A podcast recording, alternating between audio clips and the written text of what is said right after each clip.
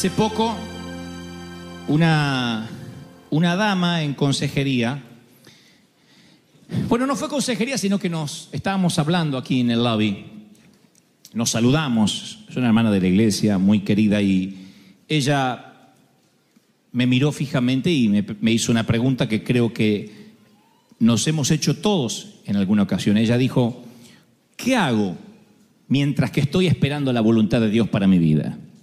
Sé que Dios tiene un plan para mi vida, pero mientras que ese plan llega, ¿qué hago mientras tanto?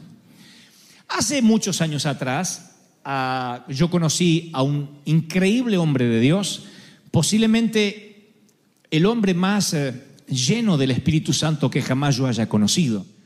Y alguna vez yo le hice la pregunta que la dama me hizo aquí en el lobby hace unas semanas atrás. Le dije, pastor, ¿qué tengo que hacer mientras espero la voluntad de Dios?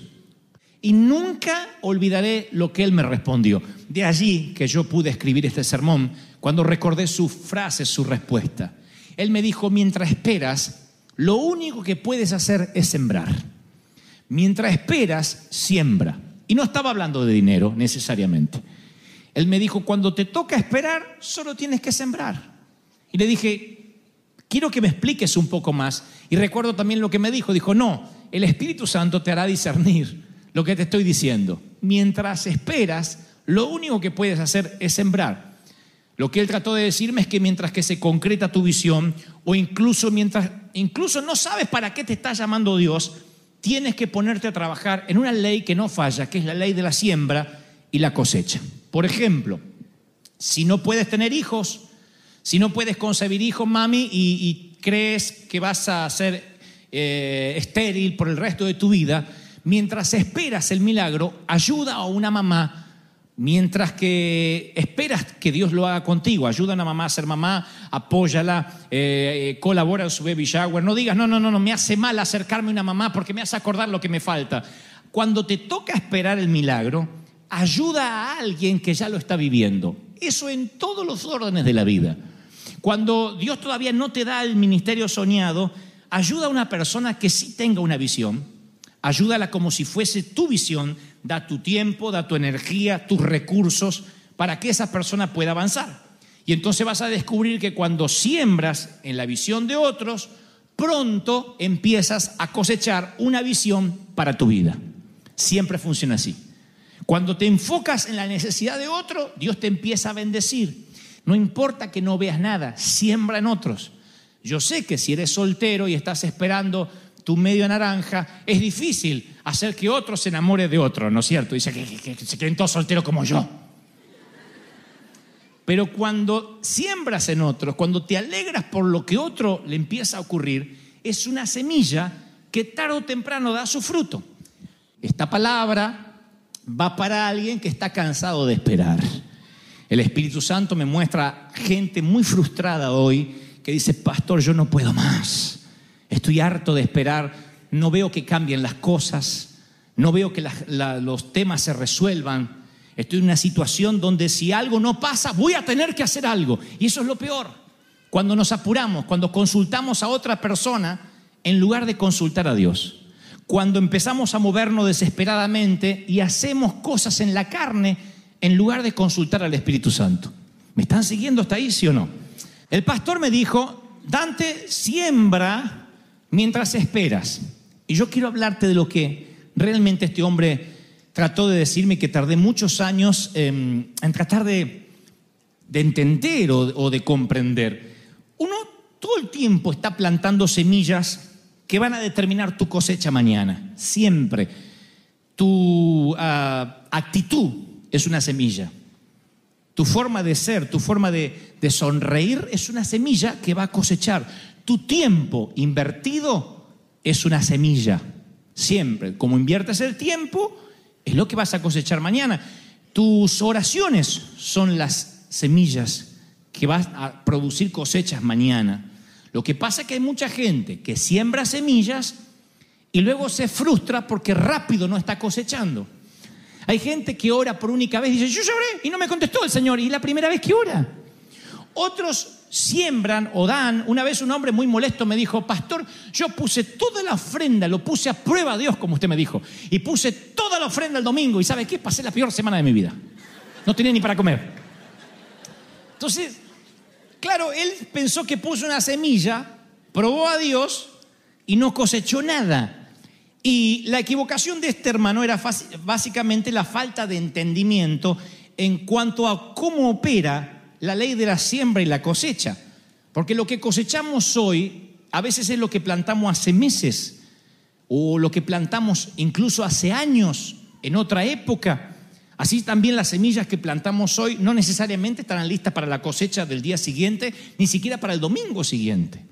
Esta palabra va para alguien que hoy necesita oír esto. El Señor me dice que te diga, aunque todavía no lo ves, has plantado una semilla que va a fructificar, que va a dar fruto y te vas a sorprender, porque lo que plantas en Dios siempre da fruto.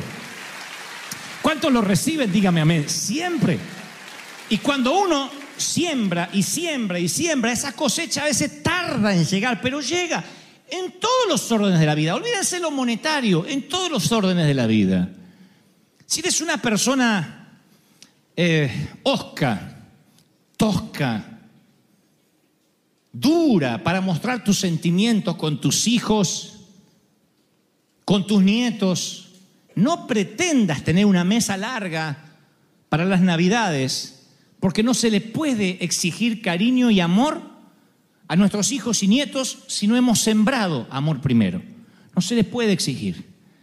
Todo, todo se cosecha. Come una hamburguesa hoy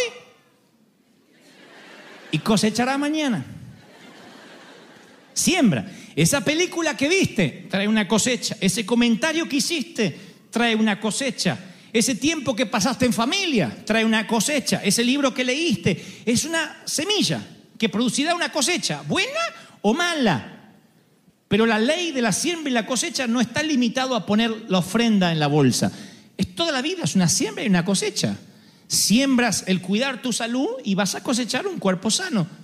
Comes cualquier cosa, no te cuidas y vas a cosechar una enfermedad. Eso es algo que excede incluso a la sanidad divina, excede a lo que Dios puede hacer. No buscas a Dios y automáticamente tu corazón se, se enfría y pierdes la comunión con el Espíritu Santo. Cosechas frialdad. Eso no se puede evitar porque la vida es una siembra y cosecha. Ahora tú dices, pero yo vivo sembrando y nunca cosecho. ¿Qué puedo esperar? Pablo dijo, dijo a los Gálatas, no nos cansemos, no se cansen de hacer el bien, porque a su debido tiempo cosecharemos si no te das por vencido. Significa que hay mucha gente que empieza a sembrar, se da por vencida y no cosecha ni siquiera lo que sembró. La Biblia dice, no te canses de hacer bien, no te canses de ayudar a otros, porque a su tiempo vas a cosechar si no te das por vencido. Gálatas 6, 9. Así que, mi querido, cuídate de lo que plantes en esta estación, porque es lo que vas a comer en la próxima.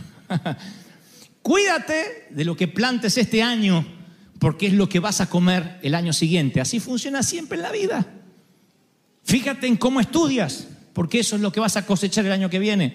¿Qué lees? Ese va a ser el depósito que tengas, la intelectualidad que proyectes. Fíjate cómo te mueves, cómo te relacionas con los demás, porque esa también va a ser tu cosecha. Lo diré otra vez para el Twitter. Cuídate de lo que plantas en esta estación porque es lo que vas a comer en la próxima.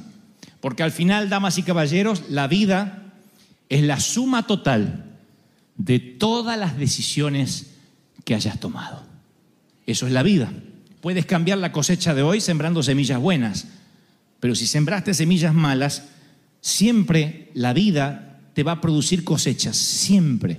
Entonces, alguien hoy necesita oír esta palabra, porque el Espíritu Santo me decía que muchos preocupados porque no se abren las puertas, porque no llega esa bendición soñada, profetizada y añorada, te apuras a tomar decisiones que no han nacido en el corazón de Dios. Y rápidamente yo quiero contarles esto, no tienen que buscarlo, pero se lo voy a nombrar como referencia, que había un rey de Israel, uno de los menos famosos, pero que está en la Biblia, obviamente, se llamaba Baasa, que se levantó, un rey mejor, que se levantó en guerra contra Judá e intentó matar a todos los judíos. Este, este rey se sintió sitiado porque los enemigos habían rodeado a la casa de, de Judá. Y entonces el rey dijo, ya sé lo que haré, sacaré la plata y el oro, oigan, de los tesoros de la casa de Jehová. Miren qué locura. Voy a sacar todo el oro y los tesoros de la casa de Jehová y de la casa real, segunda de Crónicas 16, 2. Y se lo voy a enviar al rey de Siria para que me venga a ayudar. Cuando él venga y me saque a los enemigos de encima, le voy a dar todo el oro que tengo aquí en el palacio.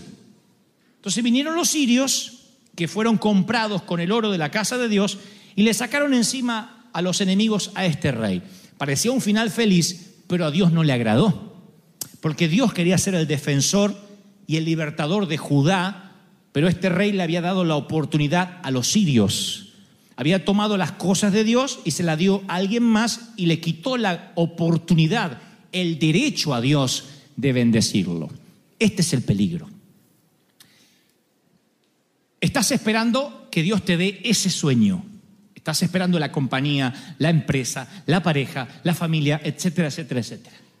De pronto el Señor dice, lo único que tienes que hacer es sembrar. Ayuda a otros a cumplir sus sueños. Bendice a otros. Pero tú te pones nervioso y dices, no, no, no, yo tengo que hacer algo. Y ahí metes la pata. Ahí le quitas la oportunidad a que Dios te bendiga. Ahí te casas con el peor es nada en vez del hombre de tu vida. Ahí te casas con la mujer buena o con el hombre bueno, el hombre trabajador, que no te hace faltar nada. Lo amas, pero no me hace faltar nada. Lo amas, pero es tan bueno, cómprate un perro hasta que ames a alguien.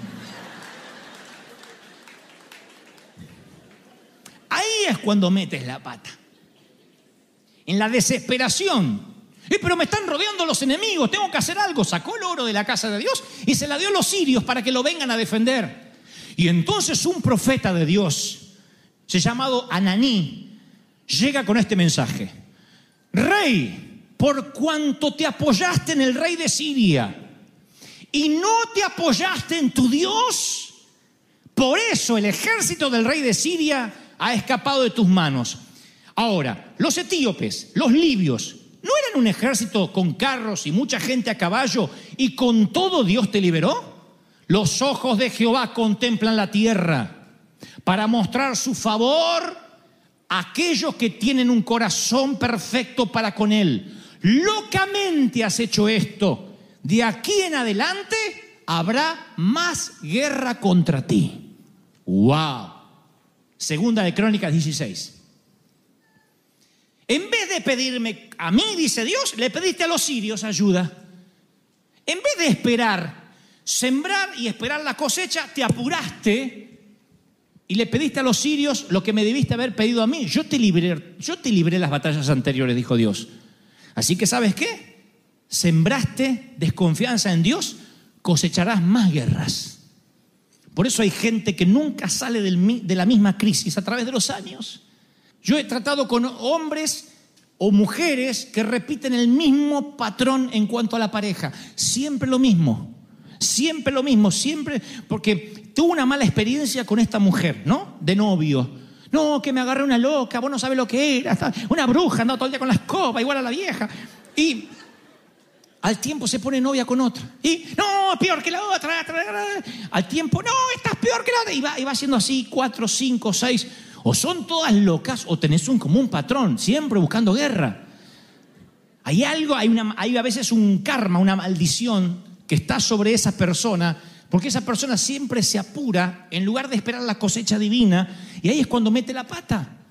Porque hay gente que fracasa siempre en todos los negocios, todo. Dice, voy a fabricar sombrero, nacen los chicos sin cabeza.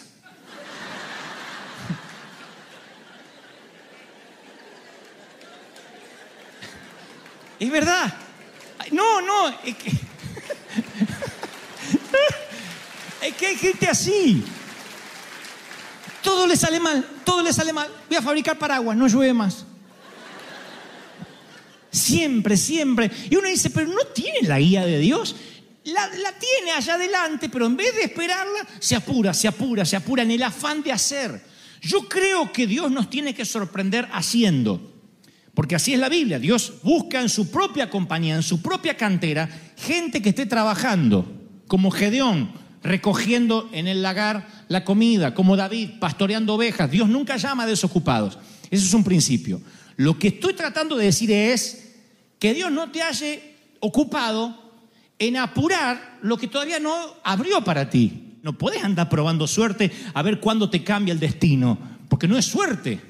Porque esto no es lotería, porque no es un casino de Las Vegas, es la vida real con Dios diciendo, yo soy, yo soy el que te abre camino, yo soy el que te bendice, yo soy el que te va a traer la cosecha. ¿Cuántos reciben esta palabra? Mejor es confiar en Dios que confiar en el hombre. Mejor es confiar en Jehová que confiar en príncipes. Salmo 118, 8. Y lo que asombra de este rey este rey que llamó a los sirios en vez de buscar a Dios, es que mete la pata otra vez tres versículos más tarde. Dice la Biblia, en el año 39 de su reinado, enfermó gravemente de los pies. Y en su enfermedad no buscó a Jehová, sino a los médicos. ¡Qué cabezón! Segunda de Crónicas 16, 12. Se enfermó de los pies. Yo no sé qué enfermedad de los pies mortal le pudo haber agarrado. Pero en vez de buscar a Dios, fue al podólogo. Y durmió con sus padres, se murió. Y murió en el año 41 de su reinado. ¿Pueden ver el patrón de acción? Pidió ayuda a los ejércitos extranjeros y no al Señor. Y como herencia heredó guerra perpetua. Acudió a médicos y no al Señor. Y como herencia heredó la muerte. Dios quería librarlo de sus enemigos, Dios quería curarlo de sus enfermedades, pero selló su propio destino por cabezón, por duro. Confió en los ejércitos extranjeros, cosechó guerra. Confió en los médicos y en lugar de Dios cosechó la muerte. Y el último versículo resume la vida de este hombre con una frase casi despectiva. Dice, y lo sepultaron en los sepulcros que él había hecho para sí. En esencia, cavó su propia sepultura. Y lo sepultaron en el sepulcro que el tipo se había preparado ya para morirse. Así que se cavó su propia sepultura. Que esto haya pasado con un rey, lo podemos leer y ver qué puede el Señor enseñarnos con esto, pero que no te pase en la vida. No puedes andar por la vida cavándote tu propia tumba. Tienes que confiar en Dios aunque no veas nada. Tienes que confiar en Dios. Les voy a contar esto. Miren, a los que están soñando con tener su propia compañía, esto no es una prédica barata de prosperidad. Hay base en lo que estoy diciendo. A los que dicen yo estoy cansado de siempre me paguen poco, que me utilicen y es que porque no tengo los papeles o me falta mi título no pude revalidar, etcétera, etcétera, etcétera, etcétera. Y dicen yo sé que tengo capacidad para algo más. Yo sé que si estuviese en mi país haría muchas cosas diferentes. El Señor me dice que te diga, ¿estás sembrando esperando esa cosecha? ¿Estás creyendo? ¿Qué estás haciendo para cambiar tu actitud? O siempre vas a estar, y es que yo allá acá me di por vencido. La Biblia dice que Pablo le dijo a los Gálatas, he aquí que van a cosechar los que no se cansan de hacer el bien y no se den por vencidos. No te des por vencido. Solteros, ¿Qué dicen? Hacen como lechuzas así, dicen, no hay nada. ah, y aplastan la cola. Dice el Señor, tu actitud tiene que cambiar, tu actitud, tu actitud, en todo, en todo, en todo. Mi mamá me decía, voy a dar este consejo, este consejo proverbial. Porque tenemos confianza, lo voy a decir. Mi mamá decía, hijo, siempre tenga buenos calzones abajo.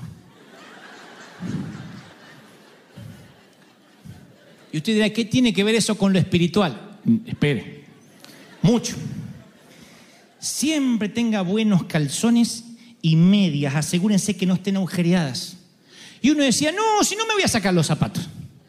Pero si no me voy a bajar el pantalón. Mi mamá decía, si tiene un accidente, lo primero que le sacan es el pantalón. Y la primera que pasa vergüenza es su madre. Yo decía, si el que estoy en calzones soy yo, ¿por qué esa vergüenza ella? Pero era, era, decía, pero siempre buenos calzones porque no sabe lo que puede terminar pasando. Usted póngase buenos calzones siempre. Me quedó grabado eso. Porque uno a veces dice, ah, sí, total. ¿Quién me los va a ver? Y, y claro, no te los va a ver nadie. Pero eso habla de una actitud del corazón, hasta cómo te vistes, cómo te perfumas. No importa dónde vayas. Si tienes una actitud, yo voy a cosechar a un hombre, a la mujer de mi vida, tienes que oler bien, tienes que estar bien, tienes que estar perfecto siempre, aunque sea lunes a la mañana, puedes decir, ay, es que igual ya no vas a conseguir nada, porque esa actitud no te va a hacer cosechar. La actitud de la siembra es, la- es- es cambiar la forma, es cambiar la manera, estar listo, preparado. Porque así como la vieja decía, puedes tener un accidente, tú no sabes cuándo Dios hace así y de la noche a la mañana te bendice y no estabas listo, no estabas preparado. ¿Cuántos están preparados para la cosecha? Dígame amén. Listos. Siempre listos. ¿Cuántos están siempre listos? Grítame amén. No sabes lo que Dios tiene, no sabes lo que Dios preparó para tu vida, pero tienes que decir, yo estoy listo, siempre preparado, siempre. ¿Qué tal si el hombre, o la mujer, la mujer de tu vida dice, ¿me invitas a salir? Hoy no me puse. Hoy justo no me puse desodorante. No.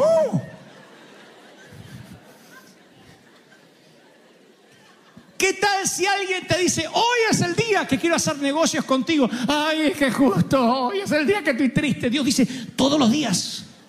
Siembra esperando la cosecha, todos los días. No sabes cuándo va a llover. No sabes cuándo el clima va a cambiar. No sabes cuándo Dios cambiará la marea. Y cuando cae, cambia la marea de tu vida, tienes que estar presto, preparado, listo.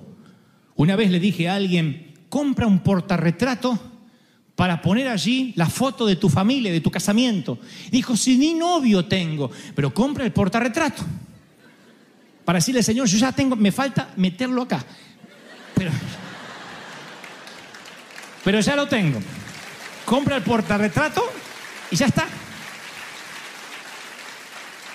Y algunos quieren que primero venga la bendición para empezar a administrar. Y yo dice, tienes que demostrar ser fiel en lo poco. Se lo leeré otra vez, se lo diré otra vez. El que es fiel en lo poco, sobre mucho lo voy a poner. Y si eres infiel sobre las cosas ajenas, ¿cómo quieres y pretendes que te dé lo tuyo, dice el Señor? Si con lo ajeno no lo sabes cuidar, no sabes administrar, ¿cómo vas a administrar lo tuyo? Si no cuidas lo que no es tuyo, tampoco cuidarás lo tuyo cuando tengas que cuidarlo. Si no te sabes comportar en casa ajena, no sabrás comportarte en casa propia. Eso dice la palabra. Es un principio bíblico, escritural, escritural, proverbial, es eh, cristocéntrico. Dios dice, sé fiel. Y si eres fiel, yo te voy a bendecir. Eso funciona en todos los órdenes de la vida. No te apures, no llames a los sirios, no agregues carne a tu brazo, no hagas un esfuerzo carnal cuando sabes que lo único que tienes que hacer es esperar que cambie la marea, que llueva y salir a recoger la cosecha. No te pongas triste, no te frustres, no te preocupes, no, no bajes los brazos, no te entregues, no te rindas. Espera en Él y Él hará. Espera en Él, solo un poco más. Aguanta un poco más. Aguanta un poco más.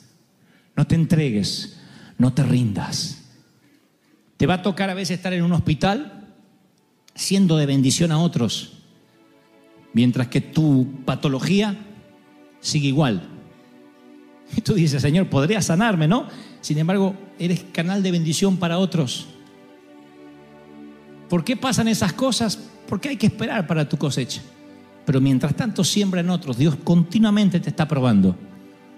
Y a veces crees que solo estás pastoreando un montón de ovejas sucias por el desierto y que Dios te olvidó en el patio trasero del desierto, en el patio trasero de, del páramo desolador. Sin embargo, un día la zarza arde y Dios dice, por cuanto fuiste fiel con las ovejas, te confiaré en mi pueblo. Qué maravilloso. Por cuanto fuiste fiel. Cada actitud, yo estoy seguro, seguro, seguro que es recompensada. Todo tiene, todo tiene su, su, su, su cosecha. Yo lo sé, yo lo sé, siempre. Yo estoy seguro que cada lágrima invertida, cada sonrisa invertida, dice la Biblia, que hay un libro de memorias, menciona Malaquías, en los cielos. Un libro donde se anotan aquellas cosas, aquellas actitudes, aquellas semillas que diste, que Dios nunca se olvida. Hay alguien que lleva un registro y es peor que el IRS. Es un registro exhaustivo, incisivo, puntual, donde todo está registrado, las buenas semillas y las otras. Y el Señor me dice, habiendo sembrado tanto, no confíes en los sirios, no entregues tu confianza en los hombres, sigue confiando en mí aunque no veas nada. Sigue creyendo que te voy a bendecir. Sigue creyendo que voy a abrir esas puertas que estás esperando que abras. No te entregues. No bajes los brazos. No te rindas. ¿Me siguen? No te rindas. No te rindas, mamá, no te rindas. No te rindas. Les hablo a las mamis acá que ayudan a nuestros niños y tratan con nuestros niños como si fueran propios y sin embargo dices, pero yo perdí los míos. No los perdiste. Porque en lugar de estar amargada, estás sembrando, estás ayudando. Estás ayudando a otros para que alcancen la visión de ser adultos, hombres de bien. Y por eso Dios te va a bendecir. Por eso Dios te va a recompensar. Dios va a abrirte puertas. Dios va a bendecirte.